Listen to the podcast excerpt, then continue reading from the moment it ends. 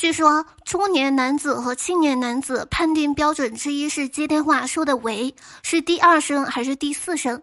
第二声是青年“喂”，第四声是中年“喂”，喂喂。所以，我手机那边签的你是第几声呢？Hello，我手机那边亲爱的你还好吗？我是你们刚刚花了一秒钟看完苹果发布会的小仙女树小萌。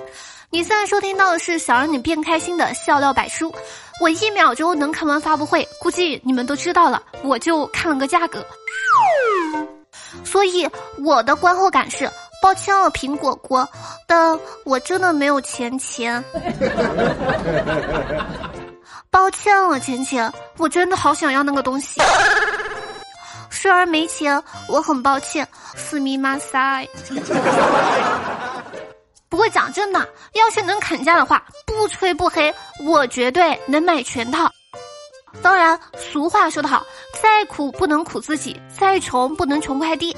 毕竟，像我们这种都市小仙女，最擅长的就是哭穷的同时，楼下总是有四五六个快递正在等待被签收。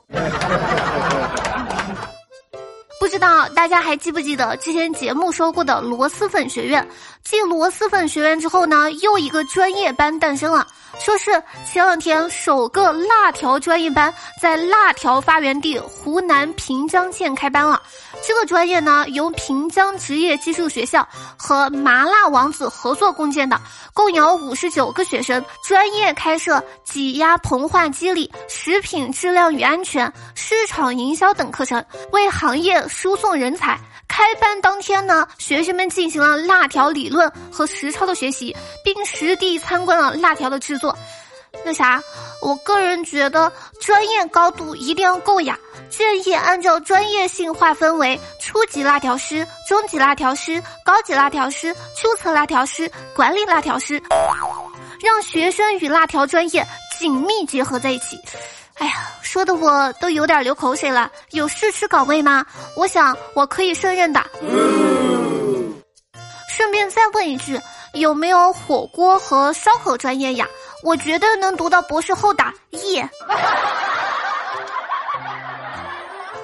以后这个专业班里的学生下课回家之后，妈妈问：“咋的了，宝贝儿？怎么还哭了呢？”孩子说：“妈妈，嘤嘤嘤，我是被辣条辣的。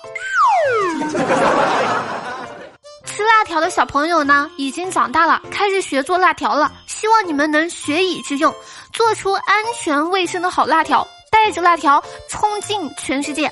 我在这呢，顺便打个广告，转让半包辣条，吃了两根，里面还有十三根，还有很多辣油，不舍得吃的时候就拿出来闻一闻。平常吃完都用订书机给订起来的，防止受潮。外表看着大概八成新吧，量很足的，厚度大概是两厘米，高度是八厘米，包发货，假一罚十。真的很好吃，平时小半条就可以挥半天了，价格可以私聊我，非诚勿扰。最近手里面实在有点紧，买不起的话别跟我说话，哼。道我手机那边签的你点外卖多不多？有没有在外卖里面吃过什么不得了的东西？说在浙江诸暨的张先生呢，点了一家粥铺的外卖，十二岁的儿子在吃酸辣土豆丝的时候。说有异物，怎么都嚼不烂，吐出来一看，张先生大吃一惊，这他喵的也太可怕了吧！因为张先生发现这是一个打着结的橡胶制品，很像是使用过的避孕套，一家人都恶心吐了呢。此，店家回应说他从来没有用过这种东西，那个一定是个气球。怎么说呢？老板也是个狠人，说自己从来没有用过。当然，假如他单身又没有女朋友的话，那就说得通。哎，怎么突然觉得有点同情他了呢？但是这东西到底是不是那啥，大家都知道。所以最惨的还是这个十二岁的孩子，心理阴影估计都得有个三室两厅，还有更多了。这辈子再也不会想吃土豆丝了。哦，不是再也不想听见、看见“土豆丝”三个字了。接下来呢，我们来说个轻松的事儿。说是最近呢，陕西西安一位网友呢，在公交车上拍下了可爱的一幕：一位老奶奶上车之后呢，站在驾驶室旁边扫码，扫了好久好久都没有搞定。然后司机呢就对奶奶说了句：“你扫我。”老奶奶呢就真的拿着手机放大了，一直扫司机的头。老奶奶的内心 S 是。这头不行啊，没法识别啊，师傅。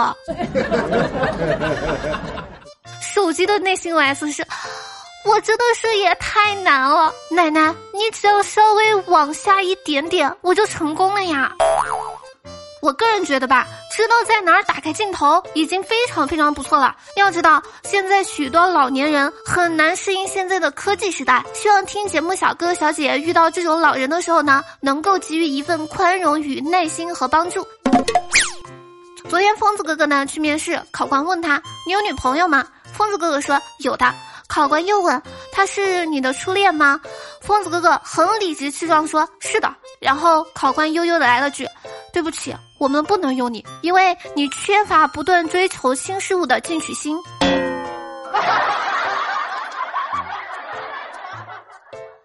前两天呢，我跟我的小姐妹几个一起喝酒，有一个姐妹呢就问我：“你有男朋友之后会忘了我们不？”我很严肃的说：“姐妹，你说这话，我听了真的有点生气了。你怎么可以这么想呢？把我当什么人了？我看起来是能交到男朋友的人吗？” 东东在体检量血压的时候呢，医生是个年轻的女人。测完之后呢，她一脸严肃的对东东说：“你这个血压有点高呀。”东东也严肃的对她说：“小妹子，你这个领口有点低呀。”这不中秋节快到了嘛，我就打电话跟我妈说，想让她给我寄点鸭蛋黄的月饼。我妈呢就同意了。今天我又给我妈打电话，问她月饼给我买了没有。我妈说没呢，再等几天，中秋过完了再给你买。那时候处理月饼比较便宜。咖啡厅里呢，服务员走过去对机长说：“先生，这里不让抽烟。”机长站起来往前走了两步，这儿呢，这儿也不行。机长呢就失望的摇了摇头，又走了几步，试探的问：“那这里行了吧？”服务员说：“还是不可以。”沮丧的机长呢往左挪了几步，已经不抱希望了，说。那这里也不可以吗？服务员就说：“你他喵的都抽完了，你还问我？操！”好了，接下来时间呢，我们来看一下上期节目评论。上期节目沙发呢是听友一九九一。那，非常感谢一五零一零七，还有赵苏凯、菜菜到此一流帮节目辛苦盖楼，爱你们比心啵啵啵。好了，以上呢就是本期笑料百出的全部内容，感谢你能从头听到尾。如果说喜欢的节目或者本人话，记得点赞、转发、评论、打赏、打 call 一条龙服务哟。好了，本宝宝哔哔完了，我们下期节目不见不散，拜了个拜。哦，对了，每天晚上九点半我都会在喜马拉雅进行直播，如果说想跟我互动的话，来直播间找我玩呀。